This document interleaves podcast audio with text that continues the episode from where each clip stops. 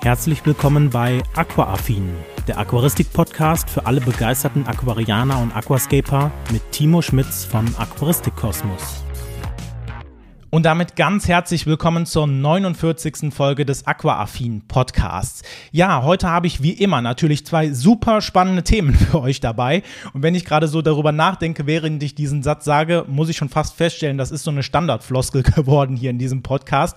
Aber keine Sorge, wir haben natürlich zwei spannende Themen, die wir uns heute angucken werden. Und das erste Thema ist ein Gesetz und kein Gesetz in dem Sinne, wie ihr das jetzt denkt, sondern ein ja biologisch physikalisch, naturwissenschaftliches Gesetz, nämlich das Gesetz des Minimums und wie das mit einem guten Pflanzenwachstum und vielleicht auch Algen in deinem Aquarium zusammenhängen kann. Und dann schauen wir uns mal an, okay, es gibt ja jetzt diesen Trend, dass man vielleicht etwas weniger Filterung im Aquarium hat, gerade wenn man auf Pflanzenaquarien guckt, gibt es ja da auch den Trend, dass man möglichst wenig biologisches Filtermaterial einsetzt, beziehungsweise das vielleicht sogar komplett weglässt. Aber was, warum macht man das eigentlich? Was ist da vielleicht der Vorteil, was der Nachteil? Die zwei Themen gucken uns als allererstes oder gucken uns an. Aber als allererstes kommen wir natürlich wie immer zu ein paar kleinen Updates. Und dieses Mal sind wir da eigentlich, glaube ich, relativ fix durch, denn ähm, ja, es gibt eigentlich gar nicht so viel zu sagen. Ich habe jetzt eigentlich nur was zu dem ähm, Cube 20 Liter hier dabei.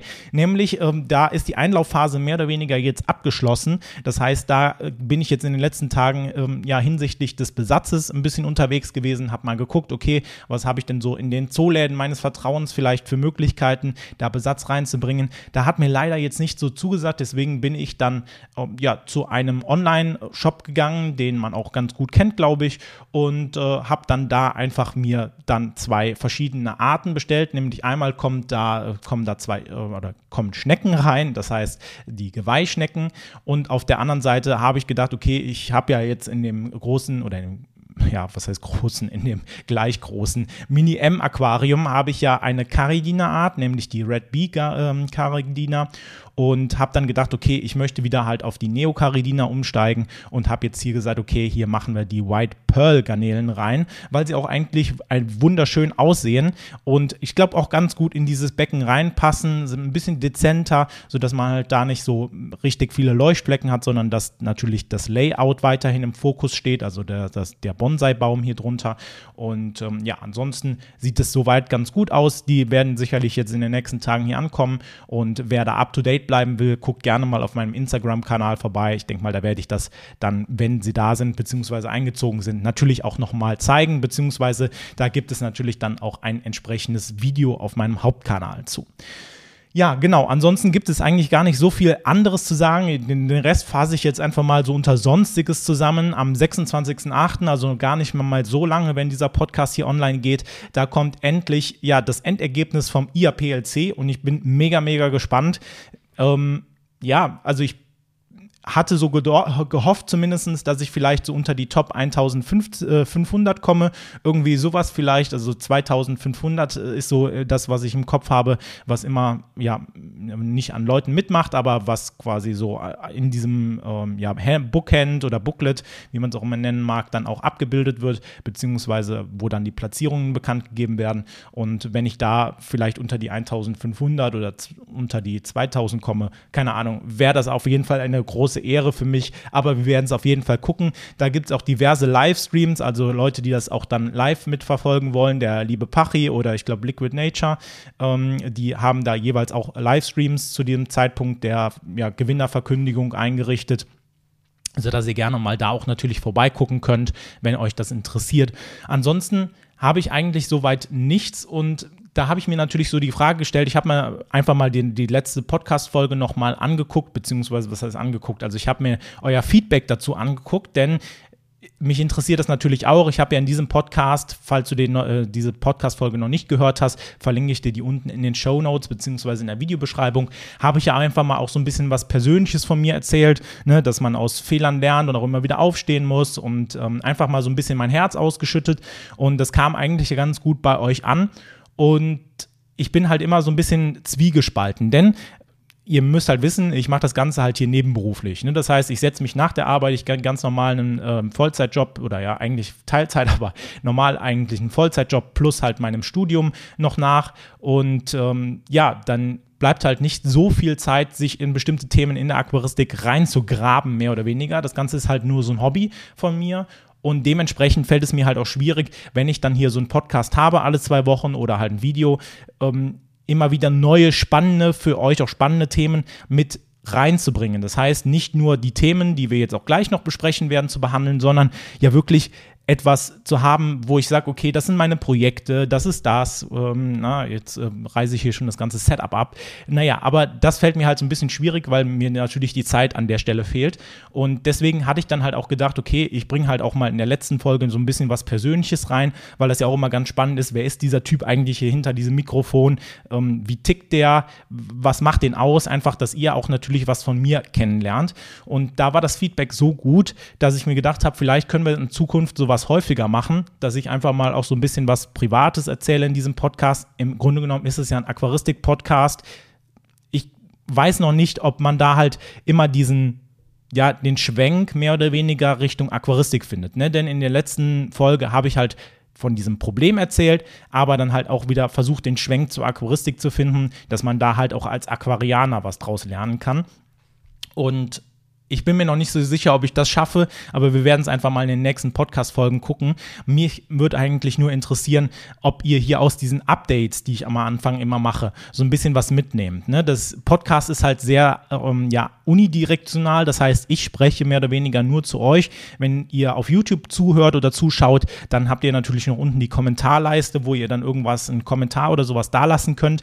Wenn ihr jetzt dagegen zum Beispiel auf Spotify, auf Apple oder wo auch immer diesen Podcast hört, dann dann habt ihr ja in der Regel nicht den direkten Kanal wieder zu mir. Ne? Es gibt halt unten in der Videobeschreibung beziehungsweise in den Show Notes packe ich immer eine E-Mail-Adresse rein. Das heißt, da könnt ihr euch wenden, wenn ihr Fragen habt. Aber auch wenn ich zum Beispiel wie jetzt halt einfach zu euch spreche und frage so, was würdet ihr euch wünschen, gerade am Anfang, weil es ist für mich so ein bisschen spannend, glaube ich, auch zu sehen, wer nimmt denn überhaupt daraus was mit, weil ich möchte jetzt nicht einfach mich hier hinsetzen und sagen, okay, weißt du was, ähm, ich laber jetzt einfach mal vor mich hin und ihr nimmt daraus nichts mit, ne? denn im Endeffekt mache ich das ja, damit ihr irgendwas lernen könnt, beziehungsweise euch unterhalten lassen könnt und im besten Falle dann halt auch noch was mitnehmt dabei. Und ich denke mal, das wäre halt so ein Punkt, wo ich sage, okay, das würde mich mal interessieren, ob ihr aus diesen Update-Punkten, was so hier an meinen Aquarien, an meinen Projekten passiert, irgendwas mitnehmt oder ob euch das zu langweilig ist, weil gerade halt im Zwei-Wochen-Rhythmus, ich bin halt nicht so groß wie andere YouTuber, die halt das Vollzeit machen. Ne, das heißt, oder habe nicht die Zeit, die die haben, wenn sie das Vollzeit machen. Das heißt, dementsprechend sind ja meine Projekte auch immer relativ klein, beziehungsweise auch abgesteckt. Und dementsprechend kommt halt dabei sowas wenig rum. Und ähm, ja, ihr könnt gerne mal in die Show Notes reingehen. Da ist eine E-Mail-Adresse beziehungsweise auch ein Formular verlinkt, dann auch natürlich, wo ihr dann auch nochmal ein bisschen Feedback geben könnt. Was ich mir jetzt gemacht habe oder was ich mir jetzt angeeignet habe, ist so ein bisschen mal zu gucken, okay, was gibt es denn so rund um die Aquaristik, ums Aquascaping auch vielleicht für Trends? Das ist mega schwierig, weil du dafür nicht so richtig was im Internet findest. Ich habe einfach mal bei Google Aquaristik oder Aquascaping Trends eingegeben ja, da kam jetzt nicht so viel.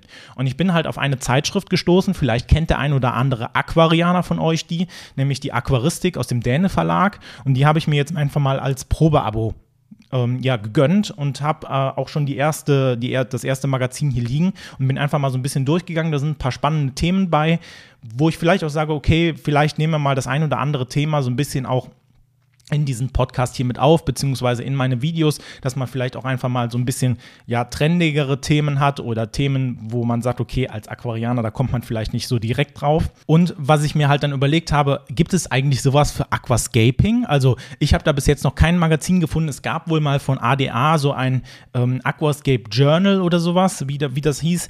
Das gibt es aber jetzt auch nicht mehr so richtig auf dem Markt, beziehungsweise ich habe irgendwelche alten PDFs gefunden im Netz so richtig durchgeblickt habe ich da jetzt nicht. Also würde mich mal interessieren, wenn ihr jetzt Aquascaper oder in die Aquascaping-Richtung geht und sagt, hey, aber ich kenne irgendwelche Magazine, dann schreibt mir mal bitte eine Mail oder schreibt mir eine DM auf Instagram oder sonst wo, wo ihr mich findet. Findet ihr natürlich alles wie immer unten in den Show Notes verlinkt. Und dann würde ich einfach mal äh, ja, darauf hoffen, dass einige von euch vielleicht auch so ein bisschen den Durchblick haben, was Aquascaping-Trends angeht, weil ich sag mal, einfach nur auf die Herstellerseiten zu gehen und gucken, was die im Newsfeed da drin haben, also für die Presse, äh, ja, das erfüllt mich jetzt nicht so sonderlich. Aber ich bin auch mal gespannt, wenn dann auch mal wieder Messen sind, also wie jetzt die Aqua Expo in Dortmund, beziehungsweise halt auch natürlich die ähm, Intersu in, Nürnberg, also 2024. Da erfährt man ja auch sowas, äh, so ein bisschen aus der Szene. Und da bin ich einfach mal gespannt, was dann so, ähm, ja, was dann so vielleicht an Videothemen oder Podcast-Themen dann auch noch rauspurzeln. Gut, so viel zum Start. Jetzt kommen wir zu den zwei Themen und da gucken wir uns als allererstes mal ein knallhartes Gesetz an. Natürlich kein Gesetz, was der Gesetzgeber, was die Regierung gemacht hat, sondern ein Gesetz, was unumstößlich ist, was äh, ja auf alle Zeit Bestand haben wird. Nein, natürlich äh, hat es immer nur so lange Bestand, bis es in der äh, Wissenschaft widerlegt wird. Aber im Grunde genommen geht es um das Gesetz des Minimums und das hängt maßgeblich mit einem guten Pflanzenwachstum beziehungsweise ja wenig Algen im Aquarium vielleicht auch zusammen, einem Gleichgewicht von verschiedenen ja, Faktoren in deinem Aquarium. Und ich würde sagen, wir gucken uns das Ganze jetzt mal ein bisschen genauer an, weil ich glaube, das ist ein Punkt, wenn man den als Aquarianer verstanden hat. Ich will nicht sagen, dass man da nie mehr Algenprobleme bekommt, weil man sieht es ja ganz gut in meinen Becken, die ich hier habe. Es kommen immer wieder Algenprobleme, aber wenn man dieses Prinzip verstanden hat, hat man schon einen Großteil verstanden, wie Pflanzenwachstum auch funktioniert im Sinne von, okay, was muss ich meinen Pflanzen bieten, ähm, um dann auch ein gutes Pflanzenwachstum zu haben, dass meine Pflanzen nicht irgendwie nur so dahergammeln, sondern halt auch ausreichend versorgt sind, dass sie überhaupt gut wachsen können. Und genau, das Konzept wurde von Justus ähm, von Liebig erfunden, mehr oder weniger, ähm, und besagt eigentlich mehr oder weniger, dass das Wachstum der Pflanzen in deinem Aquarium oder generell, er hat es jetzt nicht auf ein Aquarium gemünzt, sondern generell auf Pflanzen, dass das Wachstum und die Entwicklung von Pflanzen immer von der knappesten Ressource oder dem knappesten Nährstoff mehr oder weniger abhängt. So, und wir haben ja in der Aquaristik oder generell, wenn wir so mit Pflanzen arbeiten, haben wir ja viele verschiedene Nährstoffe. Ich gehe jetzt immer nur auf die Aquaristik ein. Wir haben ja zum Beispiel unsere Makronährstoffe, sowas wie ähm, Nitrat, Phosphat und Kalium.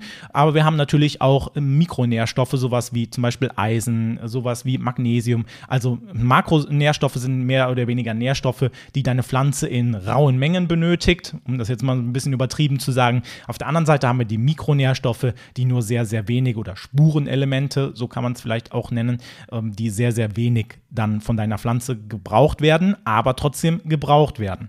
Und hier ist es jetzt so, dass ein ausgewogenes, also ein unausgewogenes Verhältnis ein ähm, ja, Mangel mehr oder weniger darstellen kann. Dieses ähm, Gesetz des Minimums wird auch immer sehr, sehr gerne mit einem Fass beschrieben. Also wenn ihr euch diese ganz alten Holzfässer, die man so früher hatte, um vielleicht irgendwie Wein damit zu lagern oder sowas, wenn man sich die vorstellt, dann hat man hier ganz viele verschiedene Planken, die ein Fass bilden. Und dieses Gesetz des Minimums wird auch gerne als dieses Fass dargestellt, beziehungsweise als diese einzelnen Planken, die man an diesem Fass hat.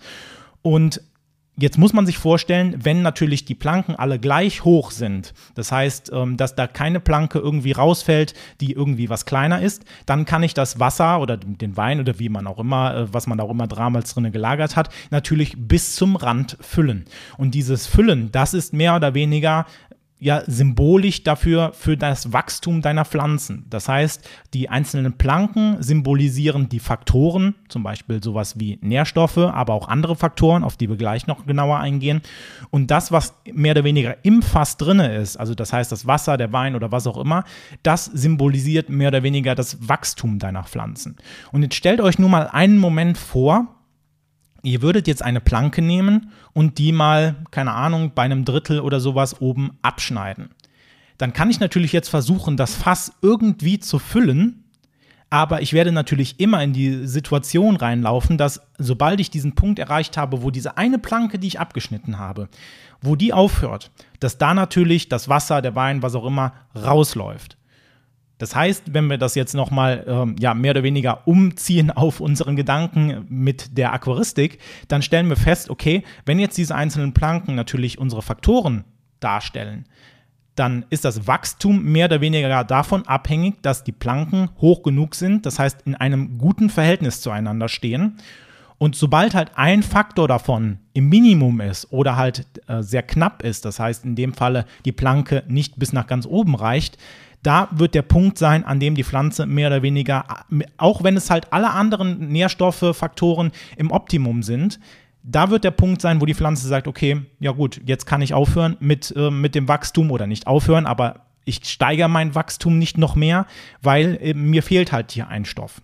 So, und ich rede jetzt da die ganze Zeit davon, dass wir Faktoren haben. Im Grunde genommen zielt dieses Gesetz des Minimums zwar auch so ein bisschen eher auf diese ganzen Nährstoffthematiken ab. Das heißt, ähm, ne, was haben wir für Nährstoffe, Nitrat, Phosphat, Kalium etc. Ne, das heißt, jede Planke steht für einen Nährstoff.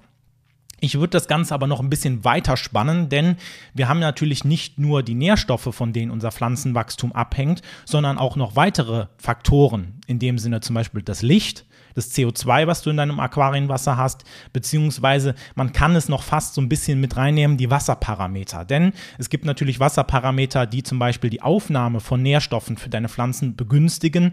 Ne, zum Beispiel, wenn dein Wasser kalt ist, dann laufen alle biologischen Prozesse im Wasser etwas langsamer ab, wohingegen, wenn es wärmer ist, natürlich das Ganze ein bisschen schneller vonstatten geht. Ähm, da gibt es ja auch biologische Gesetze für. Aber das ist halt so der Punkt, wo man sagt, okay, wenn man all diese ganzen Faktoren nimmt. Nährstoffe, Licht, CO2, Wasserparameter. Und wenn davon einer oder mehrere Faktoren im Minimum oder knapp sind, dann beeinträchtigen diese Faktoren das Wachstum deiner Pflanzen. Und das Problem ist jetzt, dass dann eine Art Überangebotssituation entsteht. Denn wir wissen natürlich, wenn eine Pflanze nicht weiter wächst, dann äh, verbraucht sie zwar auf dem Level, wo sie weiter wächst oder Photosynthese betreibt, verbraucht sie natürlich dann noch weiter Nährstoffe. Aber sobald dann halt zum Beispiel ein Nährstoff im Minimum ist, dann kann sie halt keine Photosynthese mehr weiter betreiben. Aber das Problem ist ja, es gibt ja noch andere Nährstoffe im Aquarium. Das heißt, wir haben beispielsweise einen sehr niedrigen Eisenwert, aber dann haben wir halt noch N, P und K vielleicht im Überfluss vorhanden. Und da ist halt das Problem, dass das dann zu einem ja unausgeglichenen Nährstoffverhältnis zum Beispiel wird. Oder wenn du zum Beispiel jetzt sagst, ich bringe massenhaft Nährstoffe ein, aber ich schalte einfach meine Beleuchtung nicht an, ja, dann kann deine Pflanze natürlich auch nicht wachsen, weil ihr ein essentieller Bestandteil, nämlich die Beleuchtung, um Photosynthese zu betreiben, fehlt. Und das ist halt der Punkt, den dieses Gesetz des Minimums mehr oder weniger umschreibt. Das heißt, wir als Aquarianer sind dafür zuständig, nicht nur einfach immer so blind äh, beispielsweise Dünger reinzukippen oder die Beleuchtung anzumachen oder halt äh, für eine ähm, ja, CO2-Quelle zu sorgen, sondern das auch immer gegeneinander abzuchecken und zu gucken, okay, was könnte denn jetzt noch von diesen Faktoren, die ich habe, mein Wachstum der Aquarienpflanzen beeinträchtigen? Was ist vielleicht eine knappe Ressource in meinem Aquarium? Ne, das heißt, wenn ich jetzt sage, okay, ich stelle meinen Aquarienpflanzen Licht zur Verfügung in ausreichender Menge, zum Beispiel in einem Starklichtbecken, ich habe in einem richtig gute Düngung, aber ich würde zum Beispiel kein CO2 ins Aquarium einbringen, dann kann ich dir jetzt schon sagen, dass deine Pflanzen nicht so gut wachsen werden, wie als würdest du CO2 einbringen, weil dann halt einfach CO2 das Pflanzenwachstum in deinem Aquarium limitiert. Und dann muss man nämlich aufpassen, dass das Ganze nicht dann auch umschlagen kann, weil das ist ja mehr oder weniger wie so ein Pendel zu sehen, dass man dann halt sagt, okay, wenn jetzt auf einmal beispielsweise genug Nährstoffe da sind, dann werden und Licht zum Beispiel auch da sind, dann wird diese Lücke, die durch die Pflanzen oder dieses mangelnde Pflanzenwachstum ausgelöst wird, natürlich sehr, sehr gerne genutzt, zum Beispiel halt dann von Algen, die sich dann halt unter anderem vielleicht massiv in deinem Aquarium vermehren können. Von daher ist es halt sehr, sehr wichtig, dieses Grundprinzip oder dieses Gesetz mehr oder weniger immer mal wieder im Kopf zu haben. Ihr müsst euch da nicht sklavisch dran halten. Aber wenn ihr halt einfach mal zum Beispiel Algenprobleme habt, eure Pflanzen wachsen nicht so richtig, wie ihr das wollt, dann erinnert euch gerne an dieses Gesetz äh, von äh, Justus von Liebig zurück. Das ist auch jetzt schon, ich weiß gar nicht, ich glaube 200, 250 Jahre alt, also ist schon sehr, sehr alt. Ähm, und es ist immer faszinierend, wie weit man damals schon in den Gedanken war, ähm, wie vielleicht irgendwie biologische Systeme funktionieren. Und ähm, das hat bis jetzt eigentlich immer ganz gut geholfen. Und wenn du in Zukunft dann halt Probleme mit Algen oder mangelndem Pflanzenwachstum hast, erinnere dich doch vielleicht ein bisschen daran zurück. Okay, jetzt nach diesem Thema kommen wir zu einem Thema, ja, was vielleicht etwas kontroverser werden würde. Ich hoffe, ich setze mich nicht bei allen in die Nesseln rein, aber ich versuche so ein bisschen, zumindest aus meiner Sicht, aus meiner Brille, ha, lustig, ähm, da so ein bisschen mal drauf zu gucken. Und ich hatte unter der letzten Podcast-Folge einen Kommentar eines Zuhörers oder Zusehers, das so ein bisschen darauf abzielte, der, der Kommentar, okay, kannst du mal was dazu sagen, wie es generell mit Filterung im Aquarium aussieht? Speziell jetzt hier auf den Punkt gemünzt, okay, dass in der letzten Zeit ja doch viele, ja, ich nenne das jetzt einfach mal Niedrigfilterung propagiert haben. Das heißt, Filterung, die mit weniger oder schon gar keinem biologischen Filtermaterial auskommt, beziehungsweise auch natürlich filterlosen Aquarien. Und ähm, wie das vor allem auch in Bezug auf Pflanzenaquarien, also er hat das jetzt in Bezug auf Pflanzenaquarien gesetzt, wie das damit aussieht. Und diese Frage habe ich natürlich sehr, sehr gerne aufgegriffen. By the way, wenn du Fragen hast, kannst du entweder natürlich auch wieder unter der E-Mail-Adresse podcastfragen.aquaristikkosmos.de deine Frage natürlich stellen oder du folgst mir auf Instagram, da mache ich auch hin und wieder mal Fragerunden, ähm, was ihr in der nächsten Podcast-Folge denn so vielleicht von mir beantwortet haben wollt. Oder du schreibst halt einfach, wenn du auf YouTube zuhörst, natürlich gerne deine Frage unten in die Kommentare rein. Gut, so viel dazu. Jetzt noch der Disclaimer, das ist meine persönliche Meinung. Ne, wenn, äh, wenn ich jetzt sage, okay, ich betreibe mein Aquarium so oder so, dann ist das der Weg, der für mich am besten funktioniert. Das heißt nicht, dass andere Wege nicht funktionieren und wie ich eigentlich in jedem Video, wenn es irgendwie um mehrere Wege geht, sage, viele Wege führen durch die Aquaristik. Das heißt, wenn du jetzt zum Beispiel dein Aquarium mit äh, einer Powerfilterung betreibst, funktioniert das. Wenn du dein Aquarium filterlos betreibst, funktioniert das. Wenn ich mein Aquarium in so einem Mittelding betreibe, funktioniert das. Also es funktionieren sehr, sehr viele Ansätze. Nur weil halt immer vielleicht ein Ansatz dann nochmal hervorgehoben wird. Ne, es gibt ja auch spezielle Ecken in der Aquaristik, im Aquascaping, die dann halt ihren Ansatz mehr oder weniger hervorheben. Ist ja auch vollkommen okay. Jeder sollte da aus meiner Sicht halt so ein bisschen gucken, wie er da am besten durchkommt. Und das so viel zum Anfang. Im Grunde genommen muss man sich natürlich fragen, okay, was macht denn eigentlich der Filter in deinem Aquarium? Der Filter ist natürlich da, logischerweise, was der Filter ähm, so macht. Er filtert das Wasser. Tschuh na, da können wir jetzt mit aufhören. Nein, äh, im Endeffekt ist er eigentlich ja dafür da, ein, ähm, ja, Schadstoffe, die in deinem Wasser sind, umzuwandeln. Das heißt, wir haben ja zum Beispiel einen Eintrag von Futter in dein Aquarium. Du hast ähm, dann Fische, die zum Beispiel dieses Futter verdauen und dadurch natürlich Kohl entsteht. Du hast abgestorbene Pflanzenreste. All diese Dinge werden in deinem Aquarium zu Ammoniak bzw. Ammonium umgewandelt. Und ähm, da ja halt Ammoniak nicht so gut für die Fische ist, wird es halt dann weiterverarbeitet durch ähm, ja, die Nitrifikation. Das ist der Name des Prozesses, der dann halt aus Ammoniak und Ammonium in einem Zwischenschritt erstmal Nitrit macht, was natürlich auch giftig für unsere Tiere ist in bestimmten Konzentrationen und dann dieses Nitrit weiterverarbeitet oder umbaut zu Nitrat. Und hier wissen wir jetzt, okay, Nitrat, ja, da war doch irgendwas. Gerade wenn man auf Pflanzenaquarien guckt oder düngt, dann stellt man ja fest, wie wir auch gerade eben beim Gesetz des Minimums besprochen haben, naja, Nitrat ist ja ein Bestandteil unserer Pflanzendüngung. Das heißt, ähm, ist halt ein Pflanzennährstoff. Und hier ist es jetzt so, dass es natürlich den Weg der Nitrifikation gibt, der vor allem natürlich in beispielsweise biologischem Filtermaterial durchgeführt wird oder ähm, in, in, in Gang kommt.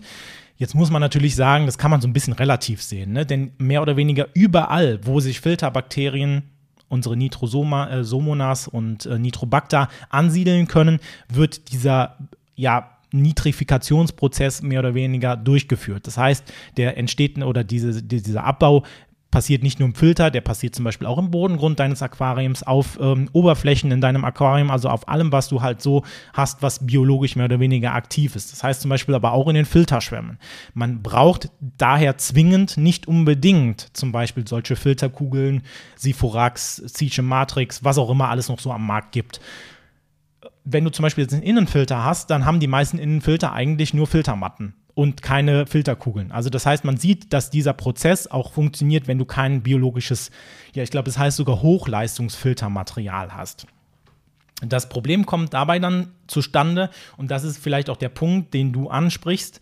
Dieses Filtermaterial wird natürlich gerne im Filter eingesetzt, aber, und da kommt ein zweiter Prozess mehr oder weniger zum, zum, zum Tragen, wir haben nicht nur den Nitrifikationsprozess, also die Nitrifikation, sondern auch die Denitrifikation, was mehr oder weniger, ich sage das mal ganz platt, ohne da jetzt zu tief drauf eingehen zu wollen, mehr oder weniger der Umkehrprozess ist von Nitrat hin wieder zu Stickstoff. Denn wir müssen uns natürlich überlegen, alles, was ich halt ins Aquarium einbringe, ist ja auch mehr oder weniger mit Stickstoff oder steht mit Stickstoff in Verbindung. Das heißt, hier ist es jetzt so, dass wir den umgekehrten Prozess gehen. Das heißt, von Nitrat wieder zurück, ähm, dann halt zu molekularem, also Luftstickstoff. Das heißt, was zum Beispiel dann auch aus deinem Wasser ausgetrieben wird oder ausdiffundiert, äh, aus gast, um es mal vielleicht so zu sagen. Und jetzt müssen wir uns natürlich die Frage stellen, okay, wenn ich jetzt beispielsweise ein Fischaquarium, also ein ganz klassisches Gesellschaftsaquarium habe, wo ich viele Tiere drin habe, wo beispielsweise viel Kot durch Futter produziert wird, also wenn die Tiere das verdauen, dann würde ja mehr oder weniger, wenn ich nur den Nitrifikationsprozess habe, immer mehr äh, Nitri äh, Nitrat im Aquarium angereichert werden, was ja auch in gewissen Konzentrationen, über die kann man sich jetzt streiten, da gibt es ja viele verschiedene Herangehensweisen, wie viel Nitrat wirklich in deinem Aquarium gebraucht wird, beziehungsweise ab wann es schädlich ist, auch zum Beispiel für Tiere oder für Pflanzen. Ähm, das ist halt der Punkt, wo man sagt, in einem Gesellschaftsaquarium, da möchte man eigentlich relativ wenig Nitrat haben. Vielleicht so ein bisschen da, damit die Pflanzen, die du halt in deinem Aquarium hast, auch so ein bisschen wachsen. Aber in der Regel möchte man natürlich, dass der Nitratwert nicht zu hoch steigt, weil es halt auch ab einem gewissen Punkt schädlich für deine Tiere sein kann. Wenn man jetzt dagegen in die Pflanzenaquaristik guckt, also klassische Pflanzenaquarien oder Aquascapes oder sowas, die sind ich sag mal häufig, nicht immer, aber häufig nicht so stark besetzt. Das heißt, wir gehen hin und düngen eigentlich Nährstoffe, die zum Beispiel jetzt dann durch die Nitrifikation entstehen, also zum Beispiel Nitrat, düngen wir noch mit speziellen Düngern wieder auf, weil die halt einfach nicht reichen.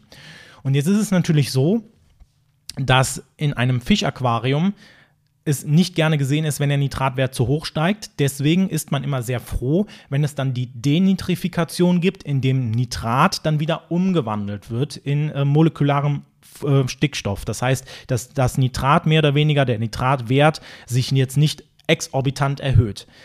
Wenn wir aber jetzt dagegen auf ein Aquascape oder Pflanzenaquarium gucken, dann stellen wir natürlich fest, wir möchten ja eigentlich genau diesen Nitratwert im Wasser haben, damit wir halt nicht entsprechend zum Beispiel noch mehr ähm, Nährstoffe einbringen müssen in Form von zum Beispiel Nitrat, beziehungsweise wenn natürlich dann das Nitrat zum Beispiel wieder denitrifiziert wird, also das heißt der Denitrifikationsprozess angestoßen wird, was ja mehr oder weniger alles in diesem biologischen Filtermaterial äh, passiert vor allem da, beziehungsweise natürlich auch in anderen Filtermaterialien, muss man natürlich jetzt wissen, dass der Nitrifikationsprozess ein sauerstoffzehrender Prozess ist. Das heißt, er funktioniert unter Sauerstoff ähm, wohingegen die Denitrifikation im anaeroben Bereich, also das heißt unter Sauerstoffausschluss passiert.